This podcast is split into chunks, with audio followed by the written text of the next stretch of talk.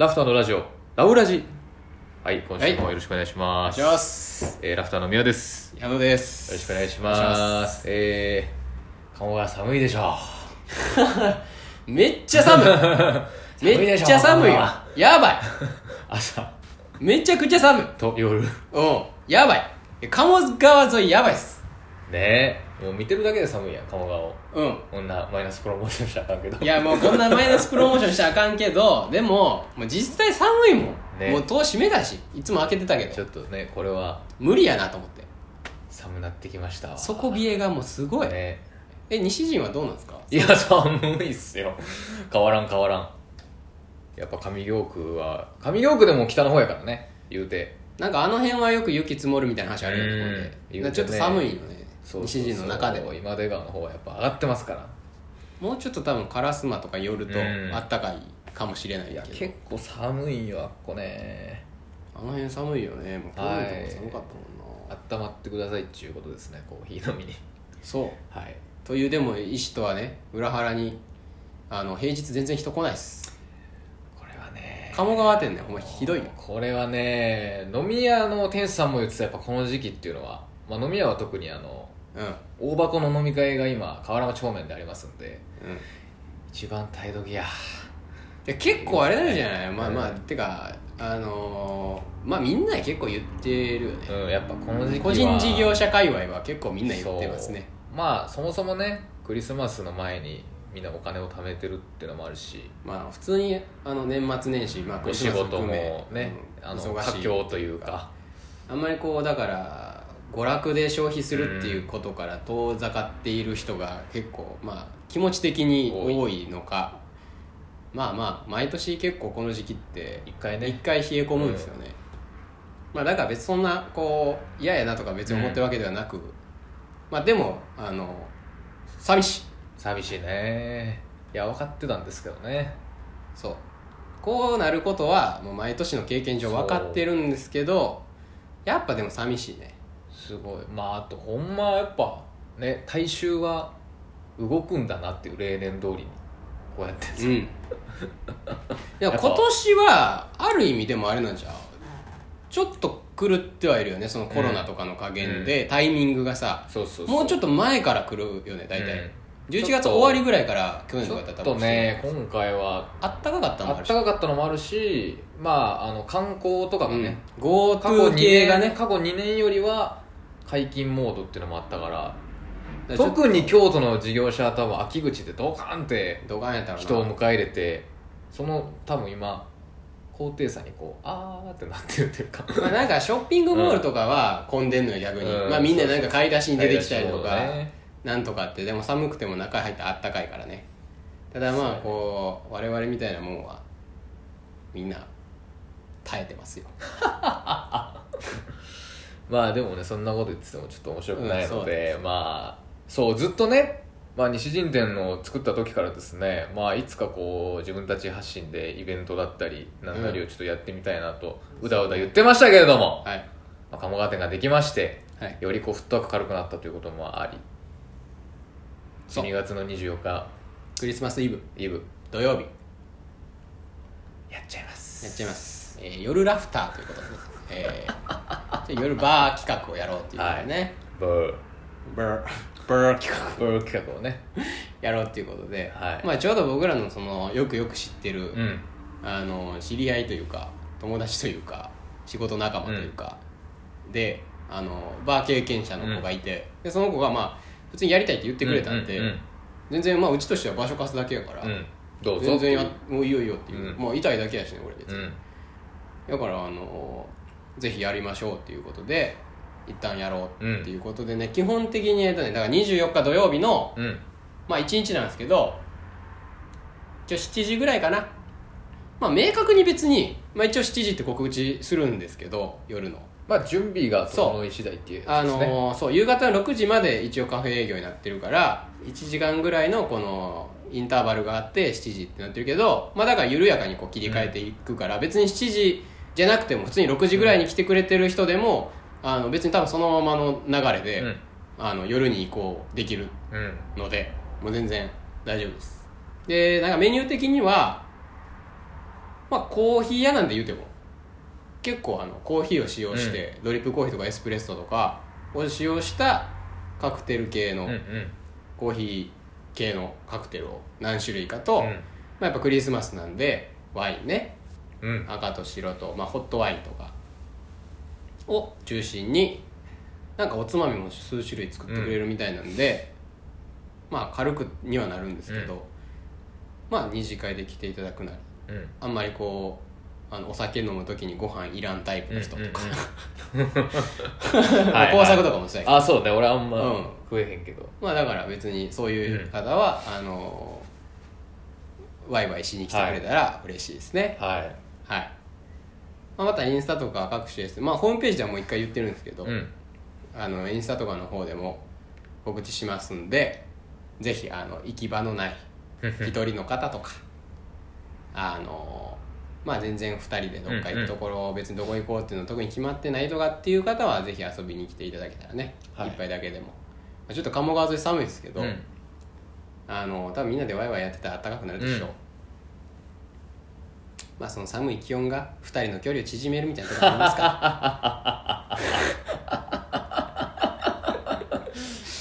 ら ね。これ一応乗ってますけど大丈夫ですか？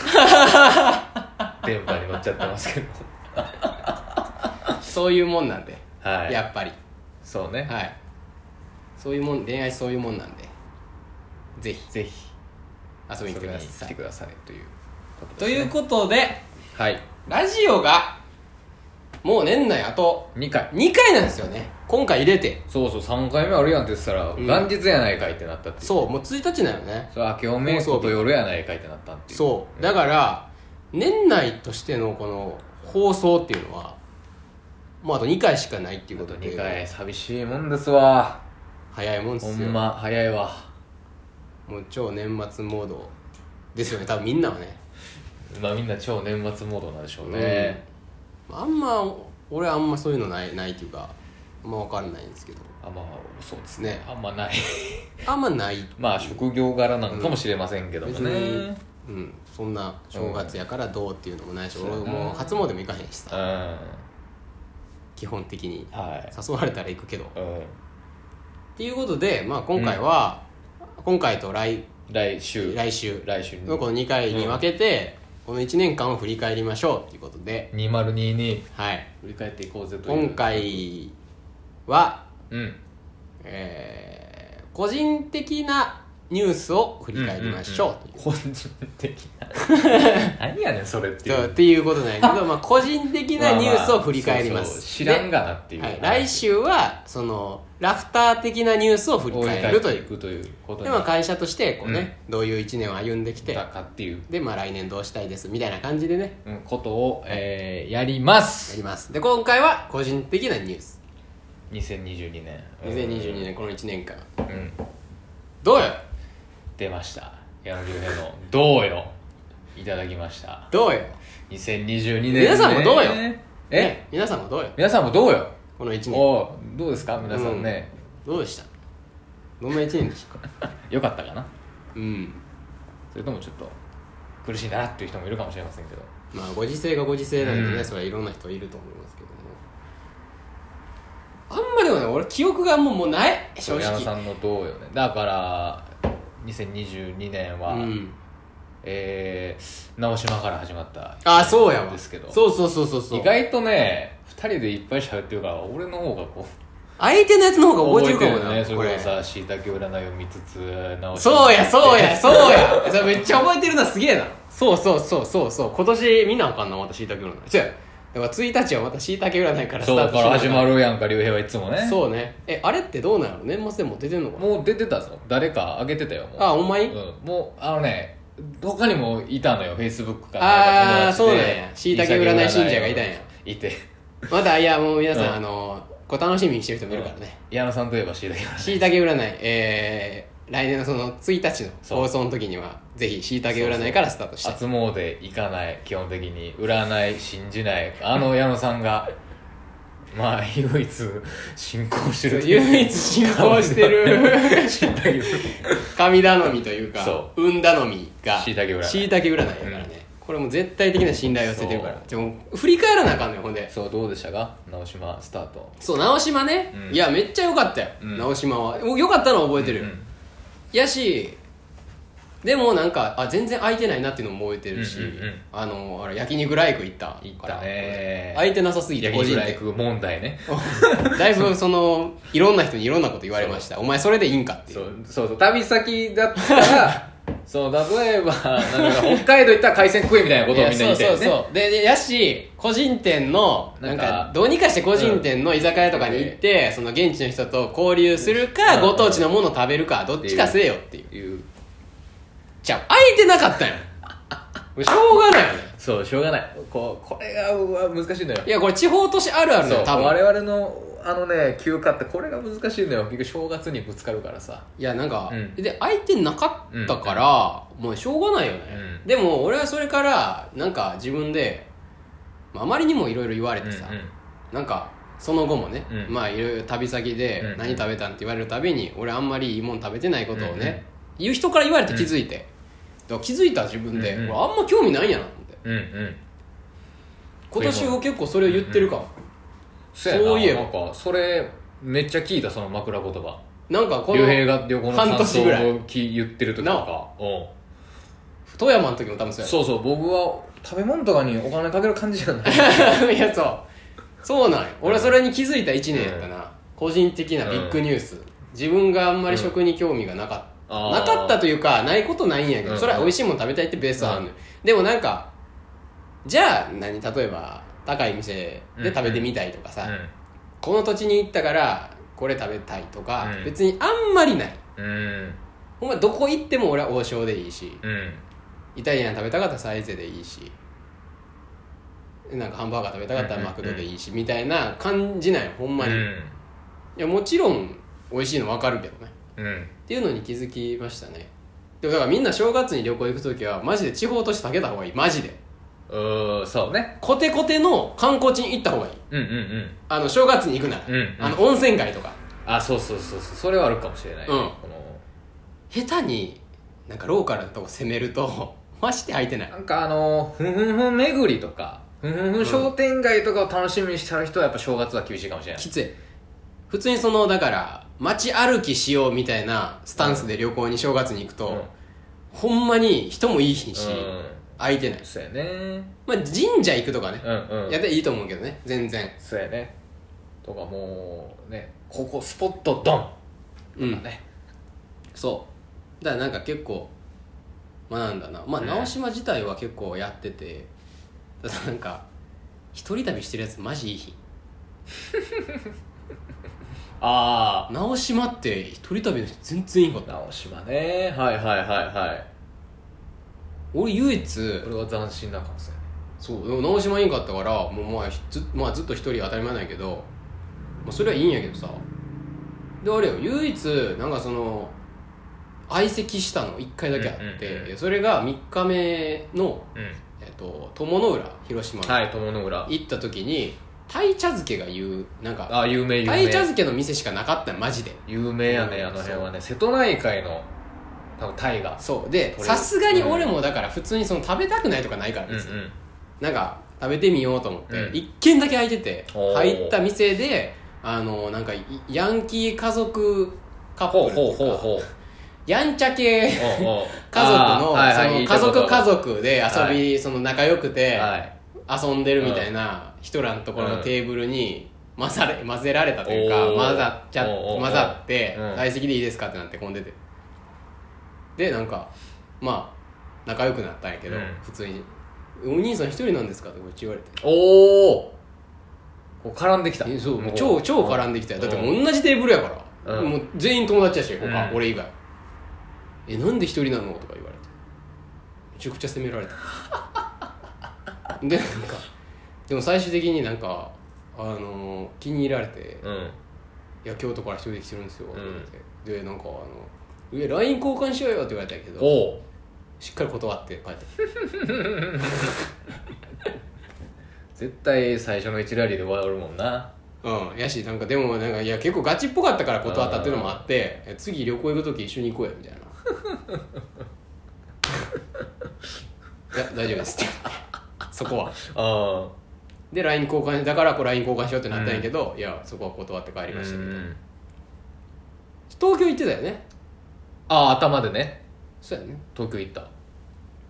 東京？はあれは何何どうやったっけ？お前なんか東京行き過ぎててさ。なんか連休になった東京行ってるからさ。頭の東京はどれがどれか分からん。頭の東京は普通にあれやね。それこそ同じ理論。その全く空いてないから。だから東京でいいかってなってコーヒー屋をだから死ぬほどあそうや。10軒ぐらい3日で行ってたね3軒6軒2軒みたいな。うんうん。行ってた行ってた1日2日3日みたいなやそうや感じでどうやったそれは？東京はいや良かったっすよやっぱ。俺だって2023年に一番最初に口にしたものはコーヒーやからね。そうや朝言ってたな。朝7時半かな？代々木上原のフグレン東京っていううん超有名な。超有名店ね。ノルウェーだったっけな？どこやったっけな？かから上陸してるコーヒー屋さん、うん。朝一でコーヒ朝一番コーーヒーはすげえな。コーヒーを飲んでスタートしましたけど。そうそうそれ聞いて俺もそうしたらよかったと思ったんよ、うんそっから10軒そうやね3日で10軒ぐらい行ったかな。やっぱ東京とこの京都のコーヒーっては全然ちゃ全然違うな。そのなんだよまあなんだろうな。ここの前あの旅行に来たお客さんとか喋ってたんやけど、ううん。まあ全てのジャンルでそうなんやけどコーヒーに限らず、うん。まあ、その今コーヒー業界ってめちゃめちゃそのせん先を行くコーヒーがいっぱいあるじゃんか、うん。あの前もちょっと話したかもしれないですけどこう作り方。こうコーヒー豆として日本に届くまででそれこそこうイースト菌を入れてみたりとか、あのアナエロビックの話ですそうねあのいちごの果肉を入れてみたりとかうん。みたいなのをこうする農園さんがすっごいあってでまあ超高価なわけ。値段的に言ったらね、やけどそういう超高い豆を買える資金力がある会社とそういう超高い豆を買えるお金と今日、まあ、好奇心がある人がやっぱ集まるところって東京やからうん。そういうコーヒーはやっぱすっげえあるなというか日本一じゃないけどなんか集まってる。すんごい思ったやっぱ先を行くコーヒー、でみんなそれを見てなんかかっこよさがあるというかこれはコロンビアのこういうコーヒーでみたいな、うんうん。フレーブそれこそねなんとかの果実につけてるコーヒーでみたいな。で72時間こういう生成をしてみたいな。っていうのがスマートというか。そういうのを知っていてうん。たしなむっていうのがスマートなやっぱ文化があるなっていうのは一番やっぱ強く思ったかな。うーん。それよしあしじゃなくてね、うん。で京都のコーヒーだとあんまそういうのないというか逆に言うとその定番メニューをしっかりとこう作っていくっていうお店が多いかなって印象やけどね。そのだから統計的にね。そうそうそうそう。もちろんいろんなこんなんしかないとかじゃなくて。取り組みに挑戦されるコーヒーも、まあ、ちょこちょこいらっしゃるんですけどどちらかというとこう定番メニューをこうがっちり決めていてマクロで見たらというかっていう俯瞰で見たらお店がな。やっぱ東京の方がその先進的なこう方にこう豆を置いていたりとかっていうお店とか、まあ、そういう見せ方をしているお店がやっぱ多いなっていうふうには思ったかな。しやっぱ家飲みは京都がやっぱ強いのかなっていうそのコーヒー豆を買って。あ豆を買ってうね、ん。じゃあやっぱでも結局なんか当たり前なんやけど結局その豆で買うとうん。最低でも 100g 買ったら78杯ぐらい飲まなあかんわけやん。連続で。それがあるよねでそれが根底にあるというか結局豆を売りたかったら、うんうん。豆でのな家で飲まれることを考えたら、その美味しいんやけどアナエロとかのやつをじゃあ10杯ぐらい連続でうん毎日飲みたいかっていうとそうそうそう。多分そういう味じゃないか結ら構ねこうやっぱフレーバーが強いコーヒーやからもうほんまにそのバリスタの人がこう抽出をしてこうバンってこうこれが今のベスト・オブ・ベスト・オブ・ベストですみたいな。状態をやっぱ楽しむというかっていうのがやっぱ強いのかなっていう。なんか単純にだからあれやんな。京都とかやったらもうコーヒーっていうものを日常で普通に飲む飲み物というか、もうなんか物質としてコーヒーを買ってるみたいな人が多いんけど、東京とか行くと体験としてあそうそう飲んでる人が多いから結局店。で一杯いいのを飲むみたいな。ここで飲んだこの体験で、うんなんかスマートにかっこいいよねみたいなことなのね、っていう感じはしたかな。その豆買ってる人の割合とかね。うん。こう見てる感じはやっぱりみんなこうそこの一杯を楽しんで帰ってる感じというか。いやでもほんまになんかほんまにそうよね。コーヒー屋とかカフェとか見たら結構街の感じわかるってマジでう。ん。そういうのはあっったかな。まああ やっぱ数がやっぱ違うから人の。うん。人口で言ったらもうさいやもうすごい。数倍レベルやんか。東京はすごいよ。そうだから要はその人多い。もう人が言ったらねこう多分その京都で30人来てるコーヒー屋っていうことは京都で言うとまあ東京で言うとみたいな話になったらね、うん。かける数倍になるから。まあ100人ぐらいのそ感じじゃない？の東京やったら。やっぱあれなんよね、ま、回すじゃないけどお店をやっぱ回していくっていう意識がやっぱ強いなっていうでそういう工夫がすごいうん。いろんなところでなされてるというか、京都は割とそのなんていうのかな。ドリップに時間かかることも勝ちみたいな。うん。だからまた済んだみたいな。ねそうそうそうそう。ある意味なんか。っていうのがあるんやけど逆にそれがこういい感じというかそうそうそう。こだわってやってはんやな例えばうちもそうややけど6種ぐらい豆並んでてこう紹介するやん一個一個ね、で、えー決めて飲むその決める時間もなんかうん。ラフターに来た意味みたいなところあるけど東京ってなんか視覚的にもう豆がどれか分かるようになってるというかお客さんが、まあなんか動線がやっぱはっきりそしてる。う。でもう決めた決めて飲んでもらってみたいなの子がすごいスマートやなっていうのは思いましたね。はい。あこれしめっちゃ仕事の話。いやしもう20分。そうそうそう。コーヒー好き。やっぱコーヒーなんか好き好きなんですよ。結構まあそういうこと。そういうことです。ことまあまあ俺まだ3日しか追ってないけどもう龍平いやそれ3日しか俺らまだ今これ3日です。1月20分いったらもう1日。無理ですわ。やっぱ20分はこれ。もっと1か月前ぐらいから1年間を振り返り出さへんかったそうやな。らこれもう無理です。もうまあどうですか？もうざっくり。もう今日はいいやもう時や間ちょっとうんいやちょっと今回もういいけど。はいどうかな？今年な。こ個人ねちょっと。そう今年ねちょっと個人ね。会社。めちゃめちゃ混同すんのよな結局。いや結局それを考えてこうねこう休みも過ごしてる時も多いから。いや基本そうやねんな。だからもう全部一緒やから。いや今なんかそうそうそう別に休みと仕事してる時の感覚って一緒やから。なんか別に正直明確うん。な線引きがないから今うん。個人的な話をしようってなってもね難しいのよね。絶対絡んでくるから。今もね俺の時の話い。やそうそうそう。でもこれは別にいや休みぐらい普通にコーヒー飲みやとかじゃなくて。いやそうそうそう。そうじゃないのよ、うそういうもんなん別にそれが楽しくてやってるから全然いいいいからいいんやけどなどうやろな個人的な話か。それこそ美術館いっぱい行ったり。そうね。俺もでもそれぐらいしかないからなマジで。あのなんていうの？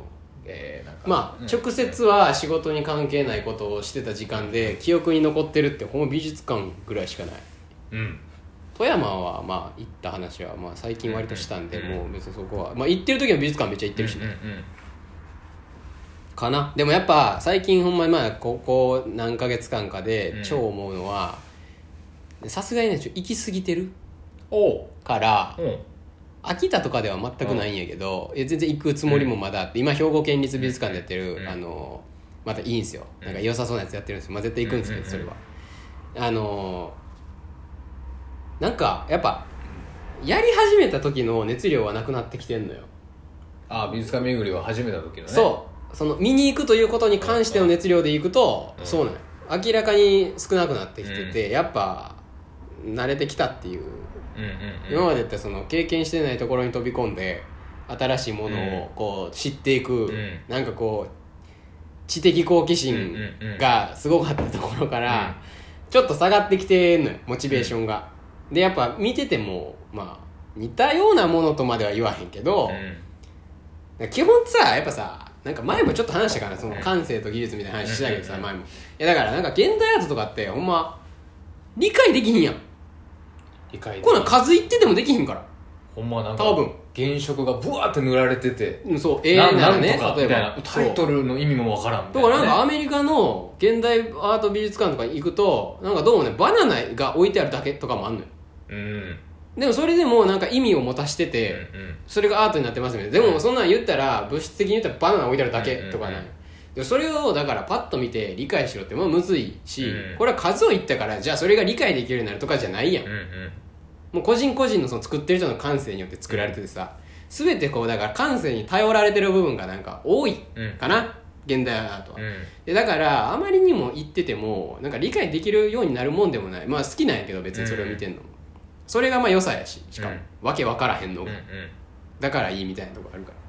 でもなんかそれより最近は日本的なだから美術とかの方がちょっと好きになってきてて器とかさうん。もう仏像とかさ、ああはいはいはいはい。なんやったらね、うんうんうん。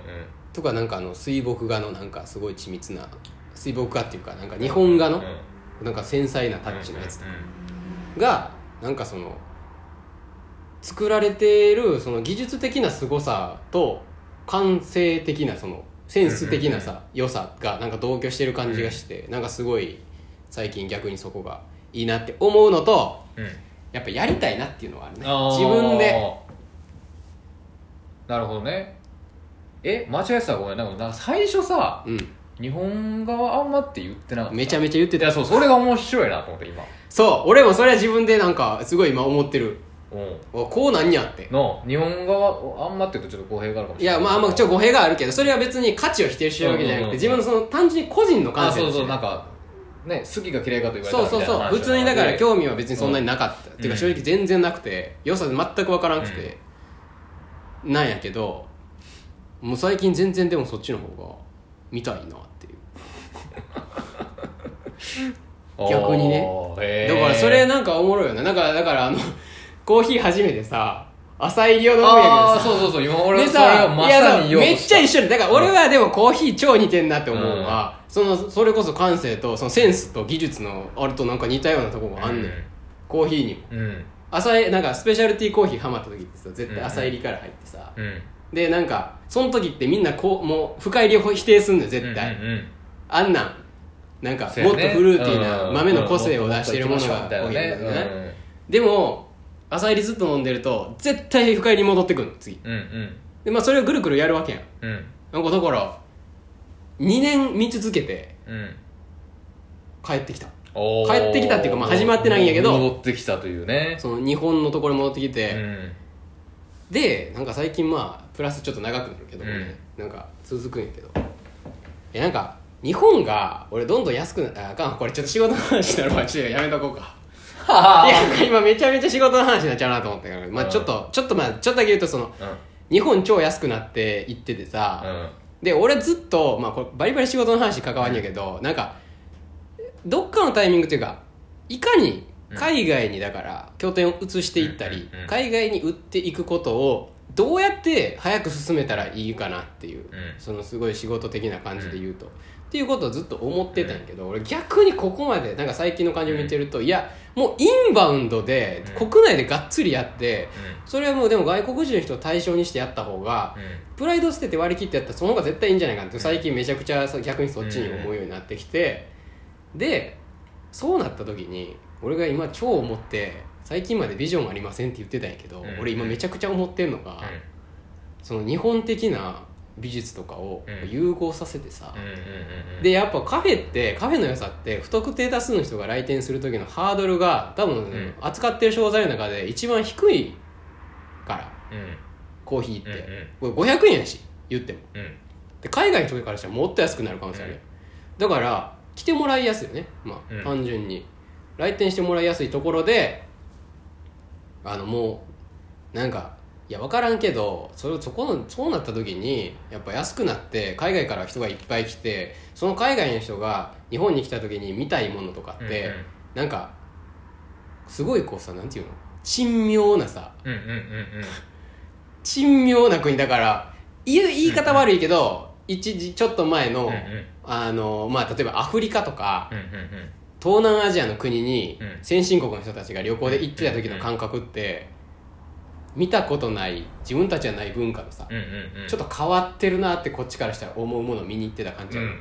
多分それが日本にはなるやん次は、うんうんだから割り切ってさ日本的な文化みたいなものを、芸術とかを組み合わせてすげえ珍妙な日本に来たらなんかうんすげえ変な文化で変な技術それも超褒め言葉やけど、がなんか楽しめるぞみたいな感じになったらめちゃめちゃおもろいなって今めっちゃ思っててでラフターはそれこそコーヒーをつけなかったわけじゃないですか、でラフターはさ一応そのコーヒーを通してみんな笑顔になってもらおうっていうことで、コーヒーがあったら言葉喋らなくても、うん。みんな笑顔になれるよねっていうことやったけど別にコーヒーに限らずにこれをこう別に非言語的なうんうんうん。ツールなら別に何でもいいわけ別に。うん。ある意味でそれはそのアート的なものでもいいから日本的なそのアートとコラボしてコラボしてなのか、まあ、自分たちで作り出すのか、まあ、それ用に誰かを雇うのか分からへんけどができたらうんうんうん。めちゃくちゃいいなって今思ってます、がっつり仕事の話でしょ。めちゃめちゃ仕事ごめんなさい、っていう感じですね。でもそれがなんか自分の趣味となんか今のこの置かれてる状況と混ざってきたうんところで最近思ってるもの。うん。かな、俺は。日本安売り論ね。そう。日本安くなっちゃうよねっていう、ねどう？他はじゃあ。あほか今ちょっと思いっきり仕事の話になったんであれほらほんま難しいね。いやもう俺なんかさもうずっと考えてたけどなんかどう回しても仕事いやそういやこうなんねんなでも別に今の話仕事の話っていうか、まあそれ聞いてる人からしたらさジャンルで言ったら仕事の話っていうかさ。難しいでもなあ別に話してるこっちはさ。い人と喋ってこう思ったとかなんか着地全部はいじゃあラフターでどうやりたいみたいな。いやそうよ。そういうもんだ話になるのでああもうじゃあもうスタートゴリゴリのう趣味いやビッシュですよん出たそうやそうやそれしかないやん。てか最初からその話してないかんかったよいやいや最やっ初から。ぱり。でももう言ってあと半月で活動ああそうそうあの終わるじゃない2023です年で解散をとか言ってるんですけどね。あのまあ今年今日去年のクリスマスイブに、えー解散しますみたいなうんうん。発表があって、まあ今年1年は解散イヤーみたいな感じで、えーいろんなもう多分100 100箇所ぐらいでライブやってんちゃうかな今年だけであそんなやってんや。も。う割と見に行ってるもんな。死ぬぞっていうぐらい、うん。喉いかれるでぐらいライブしてまして。まあ私も2回ぐらい現地行って、うん。まああとオンラインのチケット買ったりとか。ああなるほどね。ライブ。今はそれがある。そうそうそう。ライブの DVD とかねブルーレイとか買わせていただいて、うん。まあいろいろ見ましたけれども。あのーまあもともとこう前もラジオで言ったかなあれかもしれないけどあんまその特定のアーティスト好きなところがなくてうん。特にこのガールズグループ系は全く知らんみたいうんうんなもうごめんなさいねファンの方。何坂とかわからんみたいな。ごめんなさい、うんうん。これだ誰が何坂でみたいな。何が何坂でみたいな、うん。まず何坂があるののレベうんうんうか、やったのがそうそう BiSHというね、まあ、珍しかったガールズグループ6人組にはまったわけですけどあの、まあ、何が BiSHはやっぱかっこいいなって思うのってその、まあ作り手側なんですよメンバーがね。こう言ったら、うんあ言ってたねやっぱそのプロデューサーみたいな人がいて、まあ、その人がもう楽曲から何から作るっていうケースのグループも結構いますけど割とがっちり作詞作曲したりとか、うん。そのライブの中箱とかもこう決めたりとかっていうのをやったりしてるグループでで割とこう今年もねこういろんなライブをしたけど結構サイン入りグッズをこうこまめに作ってたりとかうん。あとこのメンバーの一人でねこう小説を書いてる人がいてなんかいそいろいいんやな。活動で。そうそうそうそう。でその人はあの初回限定版にはがきが同封されてて往復のね。で感想を期日までに書くとうん。返信が返ってくるっていう。本人から？本人から。すごい。ね多分何万枚も書いてんだよ。やけど全部に直一筆で。言コメント直筆すで書ごいないて「桃子組カンパニー」ってサインが入ってるっていう。だからそういうことをやれてるのがすごいかっこいいなっていう。書いたこ書いた。書いてきた書いてきた直筆。直筆。で書いてきた嬉しいなそういうそれそうそうそう。なんかやからさもう BiSHもう紅白も出たしそれこそ横浜アリーナとか大阪城ホールとかでライブやったら数万人ポンって売り切れるのにまあ今でもそういう今地道なでもなんかそうねいう地道なことを、できるのってすごいやっぱかっこいいなっていうのがまあまあ根底としてあうんったんですよ。でそうでもなんかまあまだぼんやりしてるやんなんかそういうの。なんかああいいなぐらいの感じやってんけど。まあでもそれそうやんな。今の聞いててもだからまあそれはそうあるとしてそうそうそう。だからなんか決め手にかけてる感じはね。そうそうそう。でもまあなんやけどまあそうそうそう。まあでもねこう好きな子ものほどなんかねシンクってこうだから好きみたいなのも言うの難しいからなんとそうも言えないけど。嫌いな理由の方が言いやすいそうそうそう。でまあでもほんまにその今年実際にライブに行ってまあ、富士急までね、で2万人の人が同じ BiSHのうん。T シャツを着てこう盛り上がっている光景を見た時にああやっぱああっち側の人になりなりたいなというか、そのまあ言ったらもうみんなもう年齢もちゃう。性別もちゃうし。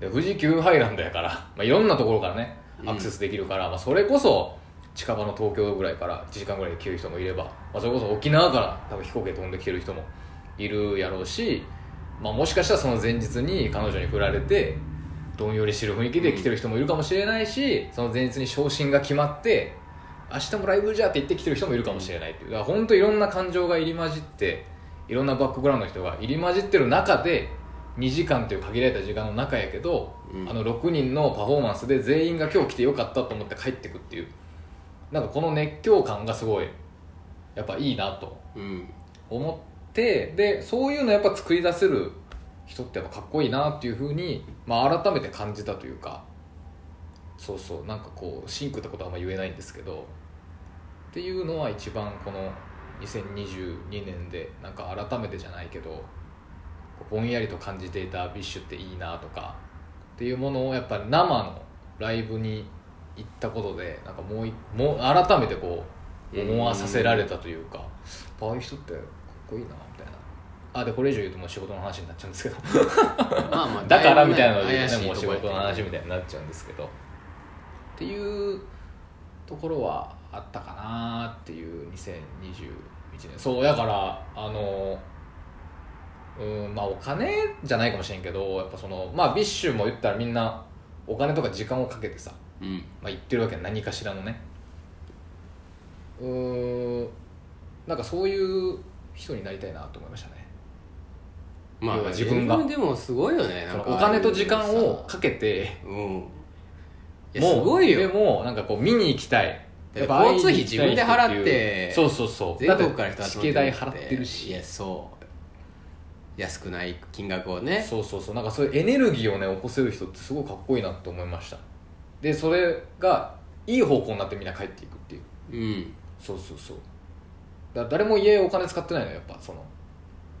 うんまあまあてかむしろだって喜んでるわけよ。喜んでこうお金をチケット当たって使さそうそうそう。金が払えることそうそうそまあ本来正しうい使われ方っていうか、ね。そうそうそう。本来はそのね。うん。お金を払ってもらえるということがそれは嬉しくてうん。のはずやからね。なんか悪みたいになる時多いけど、そうそうなんかああいう熱狂ってやっぱいいなっていうなんかちっちゃい頃からねなんとなく好きやってんけどだからサッカーのねワールドカップ期間中とかも俺すっごい好きなんよ。あのみんながこう一つの方向になるまあまあ感じがそういうことやんな。だから俺はだから真逆なんよ。だからこう先導されるやんみんな。それそうそうそう。俺はそれ全く分かんなくて。ほんまに。うわなんか日本代表ってやっぱすげえなっていう。俺は全然分かんないよな、ほんままあこれもよく言ってる話やけど、ほんまなんかなんでそこでそう思えるんだろうっていう感じ俺は、うん。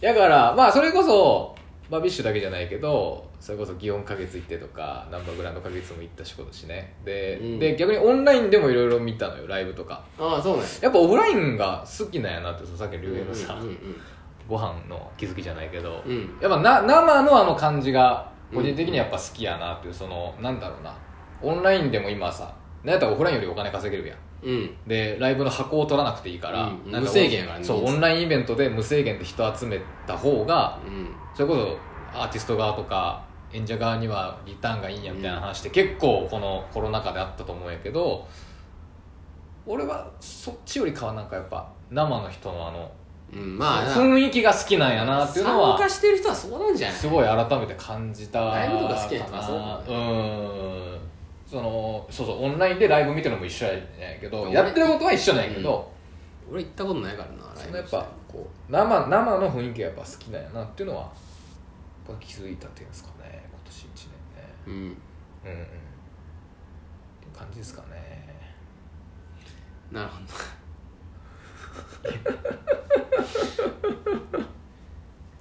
まあじゃあ。はいこれぐらいにしときます。これこれ以上話したらもう、はい。あのあんまテーマで区切る意味あったのかっていうね。来週どうしようかね。来週はまああの普通に、はい、会社の話をして会社のとか、まあ、あラフターの1年間の歩みを振り返りましょう。シャワーという回でございます。はい。これはやっぱ振り返り会は時間もう延々いけるわ。まあ20分ではちょっと厳しいこんなんもうまだまだ喋れるわ。まだまだ喋れることある。ねももっとあるもんね。もっとある。思い出すいくらでもある、ねもういくらでもあります。はい。でもキリがないのでやめときますいつか我々が「えーオールナイトニッポン」でそうやな。2時間2番組時間枠を欲しいね。2人でできるようになるという、ね、年末にね2時間いただいたらもう全然喋るんですけどね。ほんまや年末スペシャル2時間やらしましょう。2時間いただいて。もう全然フリーで喋るよ2時間ぐらいだったら全然余裕で、ほんまやね。うん、い全然喋れるわ。くらでもできるもんな。うん。これが面白いのかどうかはさておき。さておき 喋るだけやったら誰でもできるわい。来週の振り返り面白いかなこれ。来週ちょっと不安やな。今日なんか出し切った感あるな。熱量をもう。まあはい。ということで、はい。締めましょうもう。違いましょう。お腹も空いたし。はい。ということで、はい。今週も聞いていただきましてありがとうございました。ありがとうございまました。また来週日曜8時笑顔でお会いしましょう。さよなら